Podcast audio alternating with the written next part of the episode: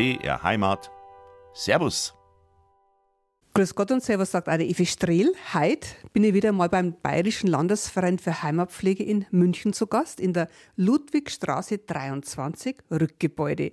Ich sitze wieder im Büro von Michael Ritter. Er ist wissenschaftlicher Mitarbeiter des Landesvereins und zuständig für die Fachbereiche Brauch, Tracht, Dialekt. Außerdem ist er auch noch stellvertretender Geschäftsführer. Michael, dir geht die Arbeit nicht aus. Ich danke dir, dass du jetzt eine Stunde Zeit nimmst für uns. Herzlichen Dank für deinen Besuch. Ich bin mir sicher, dass wir ein interessantes Gespräch führen werden. Unsere Lieder und Musikstücke handeln heute alle vom Mai. Denn um einen speziellen Brauch im Mai geht es auch in dieser Stunde. Mehr nach unserem ersten Musikstück.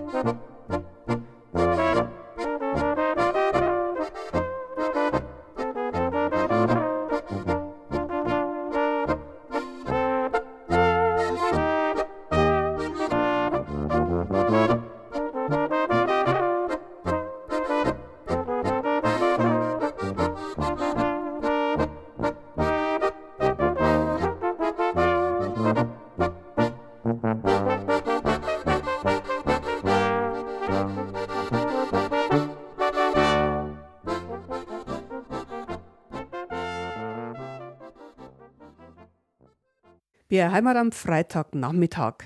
Heute geht es um Bräuche im Mai oder zum Mai.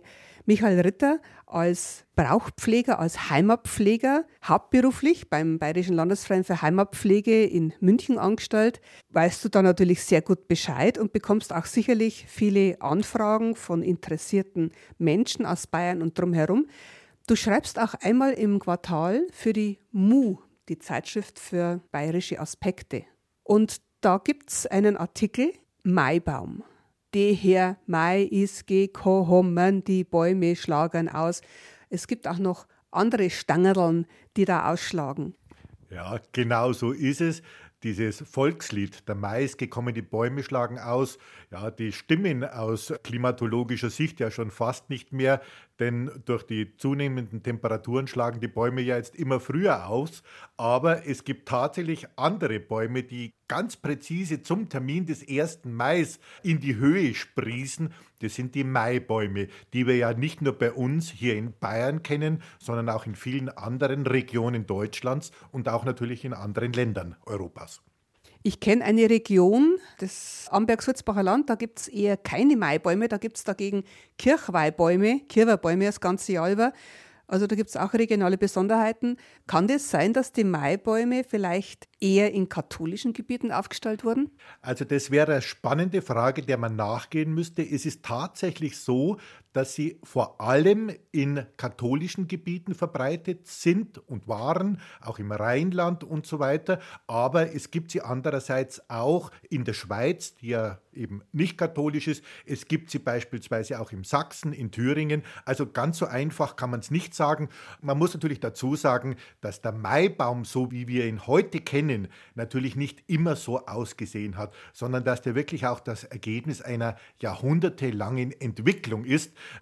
einer Entwicklung, bei der man aber nicht so weit zurückgehen muss, wie man es gemeinhin tut, dass man sagt, ja, ja, ganz klar, der Maibaum kommt von germanischen Frühlingskulten, ist sozusagen eine Art Fruchtbarkeitssymbol. Also da gibt es einfach schlichtweg keinerlei Beleg, dass dem so ist. Und ehrlich gesagt, wie soll auch ein toter, geschälter Mast ein Fruchtbarkeitssymbol sein? Sehr gute Argumentation. Ich lese das auch immer wieder in so Beilagezeitungen, wie man sie im Briefkasten immer, da schreibt wahrscheinlich einer vom anderen ab, dass das alte germanische Bräuche sind. Ja, ganz genau so ist es. Und wenn man sich nämlich dann wirklich anschaut, woher kommt der Maibaum, dann ist er letztlich das Ergebnis einer ganz vielschichtigen Entwicklung. Er hat ganz unterschiedliche Vorläufer, der Maibaum, so wie wir ihn heute kennen. Es gab sogenannte Gerichtsbäume, wo eben Gericht gehalten wurde. Es gab Wirtsbäume, wenn irgendwo ein Fest war, dann ist in der Mitte der Maibaum aufgestellt worden, der da auch eine Rechtsfunktion inne gehabt hat. Das heißt, dort muss die Frieden auch eingehalten werden bei so einem Fest, wo es ja oft mal ja, ein bisschen turbulent zuging. Es gab darüber hinaus sogenannte Ehrenbäume, die so ähnlich ausgesehen haben wie unsere Maibäume, also so Figurenbäume. Es gab Freiheitsbäume, vor allem nach der Französischen Revolution. Es gibt natürlich auch die Liebesmaien zum 1. Mai, die aber wieder eine andere Entwicklung genommen haben. Und all das ist letztendlich so in diese Maibäume gemündet, wie wir sie heute kennen.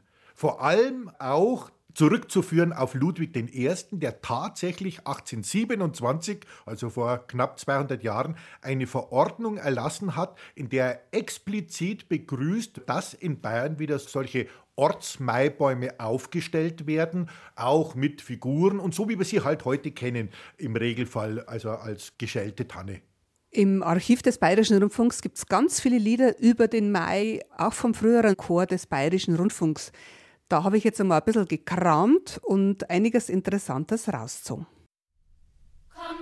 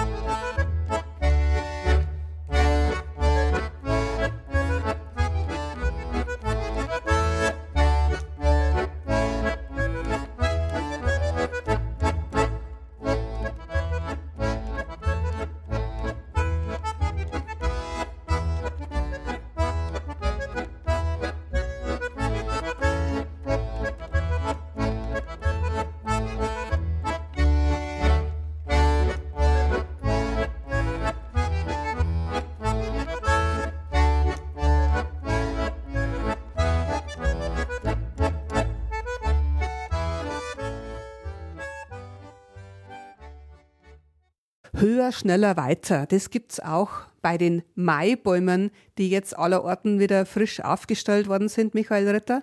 Wie hoch ist denn so ein Maibaum in etwa? Oder gibt es da gar keine Regeln? Also es ist tatsächlich so, dass inzwischen äh, fast alle Burschenvereine, Feuerwehren, wer auch immer die Maibäume aufstellt, natürlich versucht, den Baum so hoch wie möglich hinzubekommen. Also unter 30 Metern ist fast keiner mehr zu finden. Nach oben gibt es keine Grenzen. Das ist eine Entwicklung, die mir ehrlich gesagt persönlich nicht so gut gefällt, denn wir erleben halt einfach überall in unserer Gesellschaft diese elendigliche Rekordsucht. Man muss Superlative bieten können, sonst gilt das nichts. Bei Maibäumen finde ich, ist das wirklich deplatziert, weil es am eigentlichen Sinn dieses Brauches vorbeigeht betrifft dann im Grunde auch wieder einen Kirwerbaum, einen Kirchweihbaum, wie ich ihn anfangs genannt habe. Da gibt es diese Bestrebungen ja auch oft, dass man die Nachbargemeinde übertrumpfen will mit der Höhe. Genau so ist es. Das gilt für Maibäume genauso wie für Kirchweihrbäume. Man fragt sich halt einfach, worum geht es denn beim Maibaum aufstellen? Ich sehe den Maibaum, und so ist er ja eigentlich auch gedacht, als ein Symbol dafür, dass man gemeinsam etwas erreichen kann, wozu einer alleine nicht in der Lage ist. Also ein Symbol für die dörfliche Gemeinschaft, für den Zusammenhalt. Früher war es ja so, dass man eben einen Maibaum gemeinsam mit Muskelkraft, mit einer konzertierten Konzentration, wo sich jeder auch auf den anderen verlassen können musste, hat man den in die Höhe gebracht. Das ist eine ganz besondere Leistung ja gewesen. Und wie schaut es heute dagegen aus? Da kommt der Autokran, stellt den Maibaum auf, so als ob er ja nur ein Zündhölzchen wäre. So viel Leistung haben natürlich diese Autokräne. Und die ganze Dorfbevölkerung steht passiv mit den Händen in den Hosentaschen daneben und schaut nur noch zu. Das geht am eigentlichen Sinn des Maibaums eigentlich völlig vorbei. Ab und zu hört man auch noch die Begründung, ja, die Versicherung verlangt es, dass da ein Kran mit dabei ist. Genau das ist ja das Problem. Dadurch, dass die Bäume so unendlich groß sein müssten, in Anführungszeichen, also über 30 Meter hoch, sind sie natürlich händisch nicht mehr zu bewältigen. Da ist das Risiko viel zu groß. Deswegen empfehle ich dann auch immer in solchen Situationen, wenn ich gefragt werde, sage, ja, dann macht's halt die Bäume wieder 10 Meter niedriger, so wie es ja früher überall der Fall war, was ja die eigentliche Tradition auch ist. Und dann könnt ihr ihn gemeinsam aufstellen und die Freude am gemeinsamen Tun wird letztlich viel größer sein, als wenn man dann vielleicht in der Regionalausgabe der Tageszeit Tageszeitung die Schlagzeile liest, dass es der zweithöchste Baum im ganzen Landkreis ist. Hast du selber schon mal einen mit aufgestellt, einen Maibaum, Michael? Ja, bei mir daheim im Dorf habe ich natürlich auch schon mitgeholfen, aber ich muss zugeben, auch da stellten mittlerweile der Kran auf.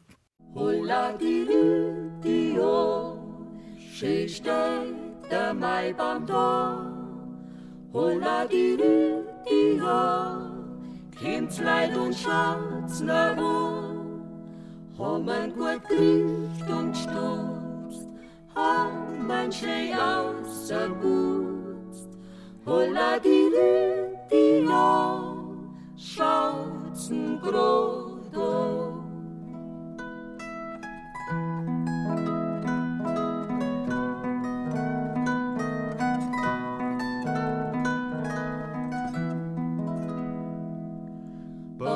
frisch auf, frisch auf, stieg mal ein Fahner drauf und erst der Kranz, der Fein, wird wohl der Scheiler sein, weil sie dies Fahner draht, wenn der gut Wind herwart.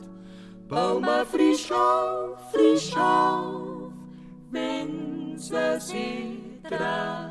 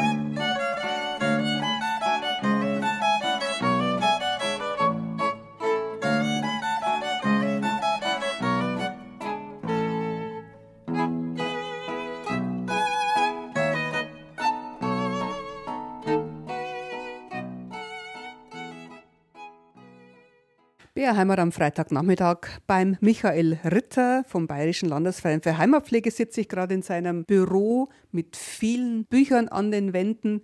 Aber das, was er mir gerade erzählt, dieses Wissen, das hat er alles im Kopf als Heimatpfleger, zuständig für den Fachbereich Brauch, Tracht und Dialekt. Michael Ritter, so einen Maibaum kann man auch stehlen, klauen. Man soll es gar nicht glauben bei der Größe, aber es passiert. Auch da gibt es Regeln oder gibt es Bräuche? So ist es. Also es gibt natürlich Regeln, die man in keinem Gesetzbuch finden kann. Das ist so eine Art, ja, ich sag's mal mit dem Fremdwort Gentleman's Agreement, was man tun darf, was man nicht tun darf beim Maibaumklauen. Das heißt zum Beispiel, der darf noch nicht gestohlen werden, wenn er noch im Wald liegt. Er darf natürlich nicht gestohlen werden, wenn einer der Maibaumwächter die Hand drauf legt, also die Diebe erwischt und sagt, der Baum bleibt da. Es darf natürlich keine Sachbeschädigung geben. Es darf keine sonstigen Gewaltanwendungen oder etwas dergleichen geben. Das ist ein Übereinkommen, an das man sich in den meisten Fällen hält, wenngleich nicht in allen. Und da kommt es dann tatsächlich immer wieder auch zu Auseinandersetzungen, sogar zu heftigen Streitereien. Und manchmal kann es dann auch passieren, dass eben die Beklauten sich zu Unrecht bestohlen fühlen. Der Baum wird nicht mehr zurückgeholt, also wird keine normale Auslöse bezahlt und die Diebe stellen ihn dann als Schandmein auf. Also von solchen Dingen kann ich einfach nur abraten. Wenn man so einen Brauch pflegt, dann sollte es irgendwie so ein sportlicher Wettbewerb sein. So wie er aber anfängt, hier in eine Streitigkeit zu münden, kann ich allen Dieben nur empfehlen, gebt ihn zurück, denn das kann nicht im Sinne welches braucht es auch immer sein, dass hier zwei Dörfer miteinander streiten anfangen.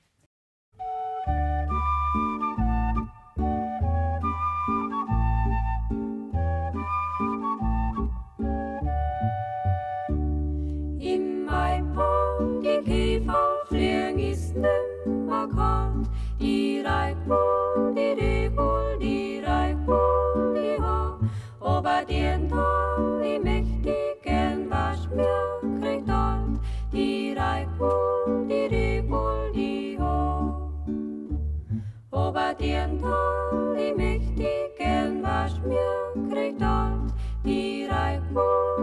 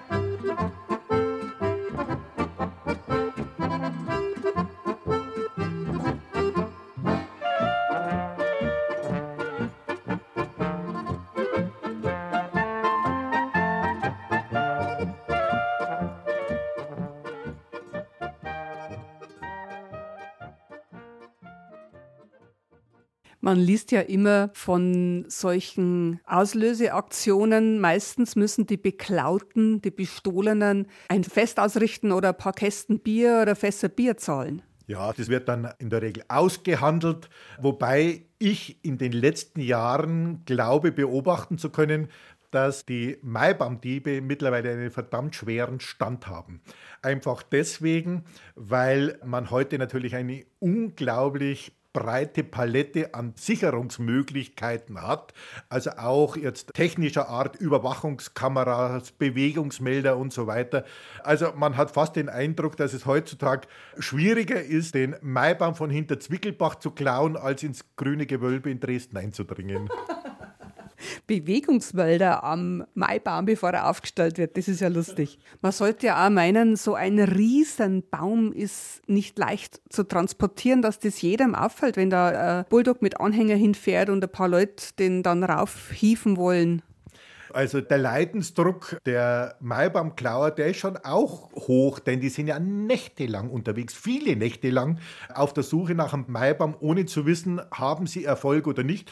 Und dann verlangt es natürlich auch eine entsprechende körperliche Anstrengung, den dann irgendwo abzutransportieren. Und da muss man einfach auch mit einem Vorurteil aufräumen. Die Maibaumdiebe berufen sich ja auch immer auf eine jahrhundertelange Tradition. So stimmt das nicht. Es gab natürlich schon 16., im 17. Jahrhundert so einen sogenannten Holzfrevel, dass diese Liebesmeien aus den Wäldern gestohlen wurden. Also die Liebesmeien, die die Burschen den Mädchen gesetzt haben. Da haben wir schon alte Belege, aber diesen Ortsmaibaum-Diebstahl, den kennen wir aus ein paar ganz, ganz wenigen Einzelfällen aus der Zeit von ungefähr 100 Jahren, aber richtig losgegangen ist es erst in den 50er, 60er Jahren. Es ist ja auch ganz klar, man muss sich ja vorstellen, zuvor waren in den Dörfern die Straßen nicht geteert.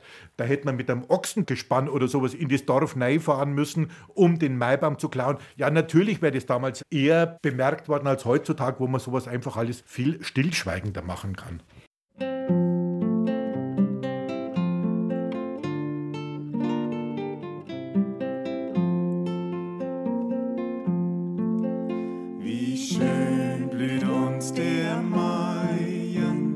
Der Sommer fährt dahin. Mir ist ein schönes Jungfräulein gefallen in meinen Sinn.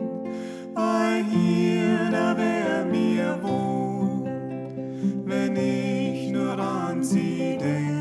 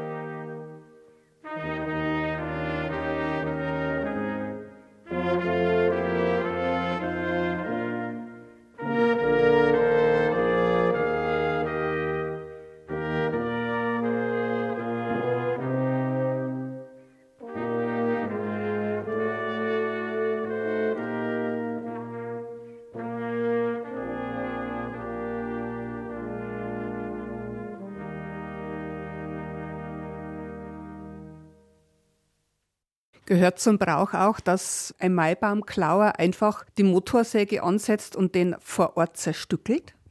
Also da gibt es auch unterschiedliche Traditionen und Überlieferungen. Früher war es ja so, auch hier in Bayern, dass der Maibaum in der Nacht vor dem 1. Mai erst geschlagen wurde, am Tag vorher, und am nächsten Tag aufgestellt wurde. Also musste man ihn nur einen Tag bewachen, eine Nacht bewachen. Heute muss man es ja wochenlang machen. Also da gab es diese Tradition, dass nur in dieser Nacht natürlich dann auch gestohlen werden darf. Vereinzelt gibt es aber tatsächlich auch in Bayern den Brauch, dass der schon aufgestellte Maibaum dann in der Nacht vom 1. Mai auf den 2. Mai umgeschnitten werden darf danach aber nicht mehr. Also da gibt es so unterschiedliche Bräuche, wobei mir dieser Brauch natürlich überhaupt nicht gefällt. Man muss sich das einfach aus einer anderen Warte betrachten.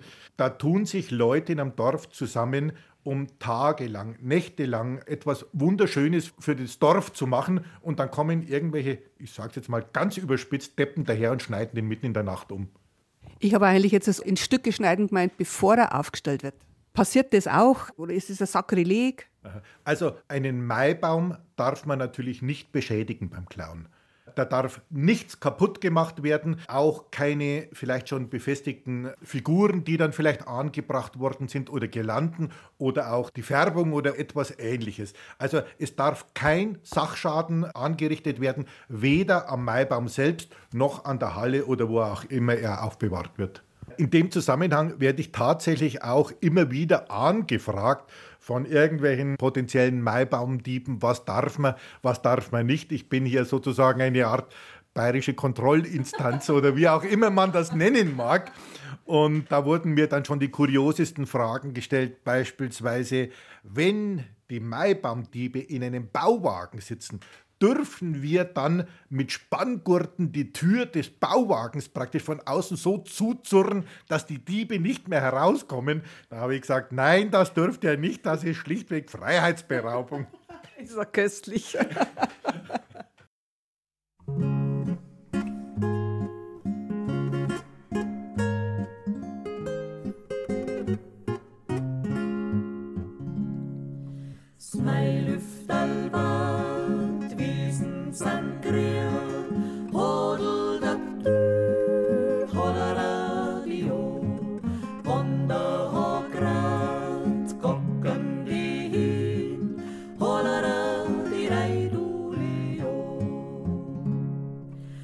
schießt die Frühlingszeit, wann alles singt und schreit. Fühlt sie ja jeder Jungs Herz, macht einen Sprung.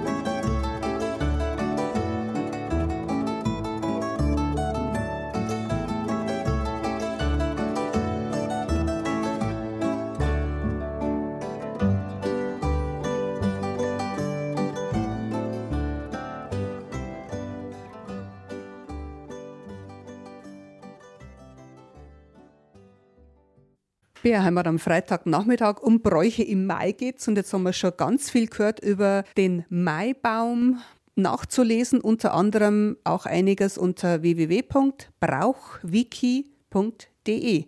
Michael Ritter, und da bist du auch einer der Väter von diesem wunderbaren Portal, in dem man sich über Bräuche in Bayern informieren kann. Ja, wir haben dieses Portal eingerichtet, weil wir natürlich festgestellt haben, so wie es jeder andere auch feststellen kann, dass wir in einer Zeit unglaublich starker gesellschaftlicher Veränderungen leben.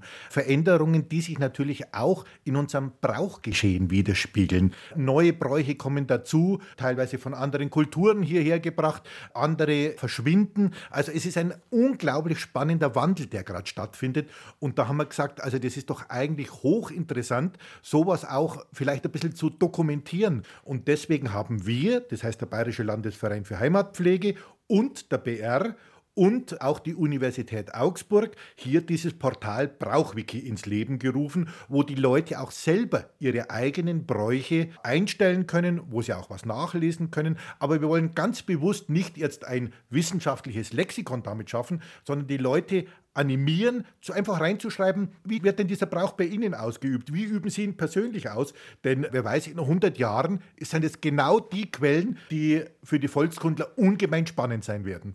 Du sagst, es sind Bräuche verschwunden. Wahrscheinlich viele bäuerlichen Bräuche, weil ja die Landwirtschaft im Gegensatz zu früher kaum mehr vorhanden ist. Ja, freilich, also das spiegelt sich in allen Kreisen der Gesellschaft, der Arbeitswelt natürlich wieder.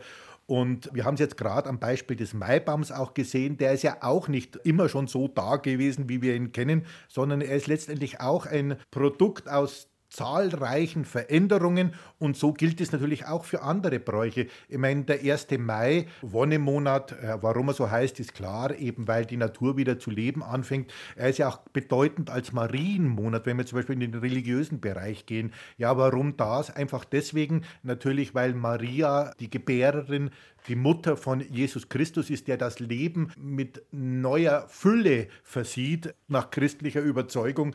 Insofern ist es durchaus passend, aber auch die sonstigen Bräuche zum 1. Mai. Es gibt ja auch weltliche Bräuche. Der 1. Mai ist ja der Tag der Arbeit, hat ja auch ganz unterschiedliche Traditionen ist ja losgegangen in Amerika in den 1880er Jahren, sollte in Deutschland schon in der Weimarer Republik zum Feiertag gemacht werden, also zu einem Tag der internationalen Arbeit, ist dann nicht durchgekommen. Die Nazis haben dann den Termin okkupiert, schon zum 1. Mai 1933, einen Tag der nationalen Arbeit draus gemacht.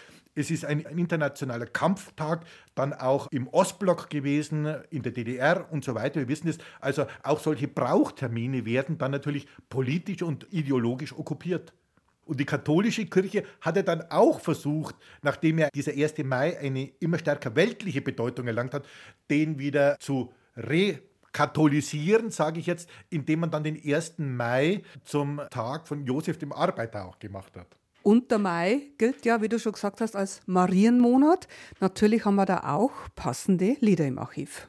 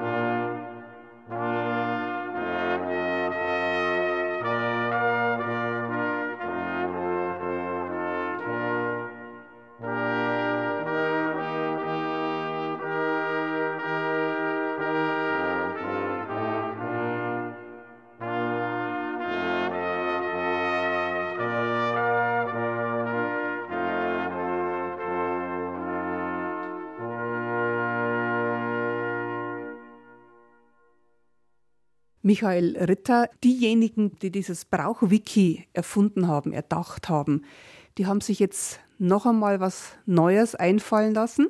Wir haben vor wenigen Wochen eine Aktion gestartet, die heißt Mein liebster Brauch. Die läuft ein ganzes Jahr über, also man kann sich auch jetzt noch daran beteiligen. Wir bitten sogar darum, es geht darum, einfach den Leuten ein bisschen vor Augen zu führen, dass Bräuche nicht bloß etwas Selbstverständliches sind, das kommt wie, was weiß ich, jeden Morgen der Sonnenaufgang, sondern dass man es versucht, ein bisschen bewusster auch für sich zu erleben, vielleicht auch sich ein bisschen so zu hinterfragen. Und deswegen wollen wir von den Leuten, dass sie uns auf dieses Portal Brauchwiki mit einem Satz meinetwegen nur sagen, was ihr liebster Brauch ist. Das Ganze vielleicht auch noch mit einem Foto versehen oder Videosequenz. Das ist jedem freigestellt, welche Möglichkeiten er auch hat. Aber wir wollen halt da einfach auch so ein stärkeres Bewusstsein für die Bräuche schaffen.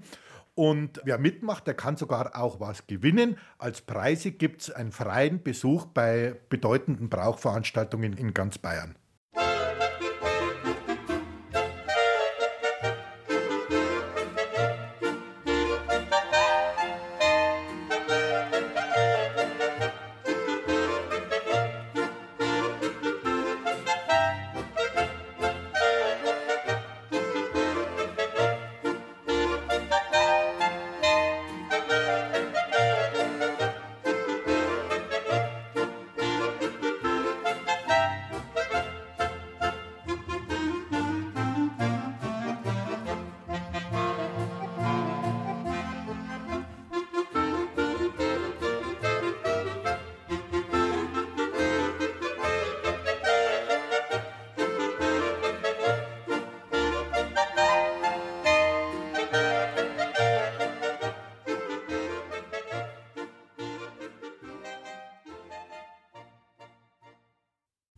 Bräuche im Mai ging es jetzt in dieser ersten Servusstunde. Ich war zu Gast bei Michael Ritter.